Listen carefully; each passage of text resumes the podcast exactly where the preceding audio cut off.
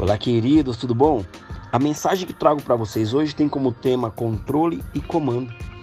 E as pessoas tendem a perguntar, elas têm uma dúvida dentro delas e perguntam: Deus tem o comando das nossas vidas? Por que será que as pessoas passam por tantos problemas? Isso é uma dúvida que ainda existe dentro das pessoas. O porquê as pessoas passam por tantos problemas se Deus tem o comando das nossas vidas? A resposta está em Salmo 115, versículo 16, que diz assim: Os mais altos dos céus pertencem ao Senhor, mas a terra ele a confiou ao homem. Ou seja, gente, Deus ele é soberano em todas as coisas, porque ele é onipresente, onipotente e onisciente. Agora, quando as pessoas passam por problemas, não tem nada a ver com Deus, mas tem a ver com a nossa entrega em fazer a vontade de Deus. Deus, ele está no controle das nossas vidas. Ele não tem o comando das nossas vidas, mas ele está no controle porque ele é soberano. Ele nos deu o livre arbítrio, ele nos deu a decisão de escolher viver uma vida reta ou uma vida que não condiz com o que a palavra de, dele ensina. Ou seja, Deus ele, ele, ele nos deu a liberdade de querer seguir ele ou não. Esse é o livre-arbítrio.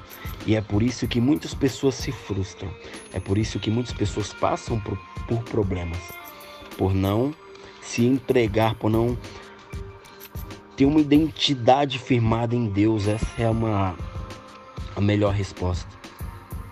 Ou seja, quando estamos passando por uma grande luta ou um longo período no deserto, temos a tendência a desistir, entregar os pontos, fugir literalmente e quase sempre a gente perde o controle. E nunca nos vem à mente que Deus continua no controle das nossas vidas. Sempre pensamos que estamos abandonados e a nossa própria sorte seremos destruídos. Nesse nosso descontrole, a gente perde muitas coisas e muitas vezes a nossa esperança, a gente perde o nosso sono. Ou seja, nós entregamos a ansiedade, nós nos entregamos à ansiedade que vem nos cegando a cada dia e não enxergamos mais a manifestação da glória de Deus atuando em nossa vida, porque estamos cegos. Nós enxergamos aquilo que não queremos e só enxergamos aquilo que queremos. Deus é soberano e Ele está no controle de tudo. Ou seja, um simples passarinho levando alimento aos seus filhotes é uma dica que Deus cuida e continua no controle de tudo. Ou seja, Deus não está no comando, porque Ele te deu livre-arbítrio, Ele te deu a liberdade de escolher viver uma vida reta ou uma vida do teu jeito. Amém, gente? Que Deus abençoe e saiba que Deus está no controle. Deus está no controle e não no comando. Porque quem comanda a tua vida é você mesmo. Assim como uma folha em branco. Deus ele te dá uma folha em branco a cada dia.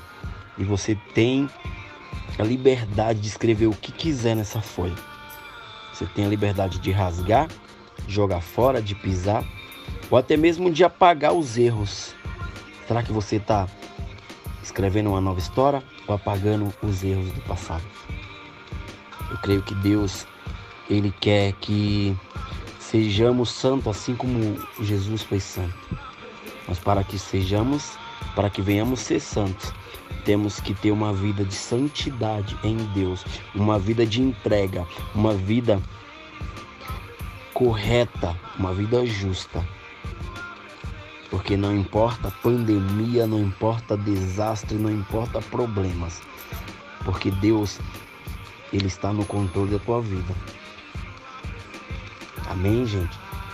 Que Deus abençoe e que essa mensagem venha vir de encontro ao teu coração.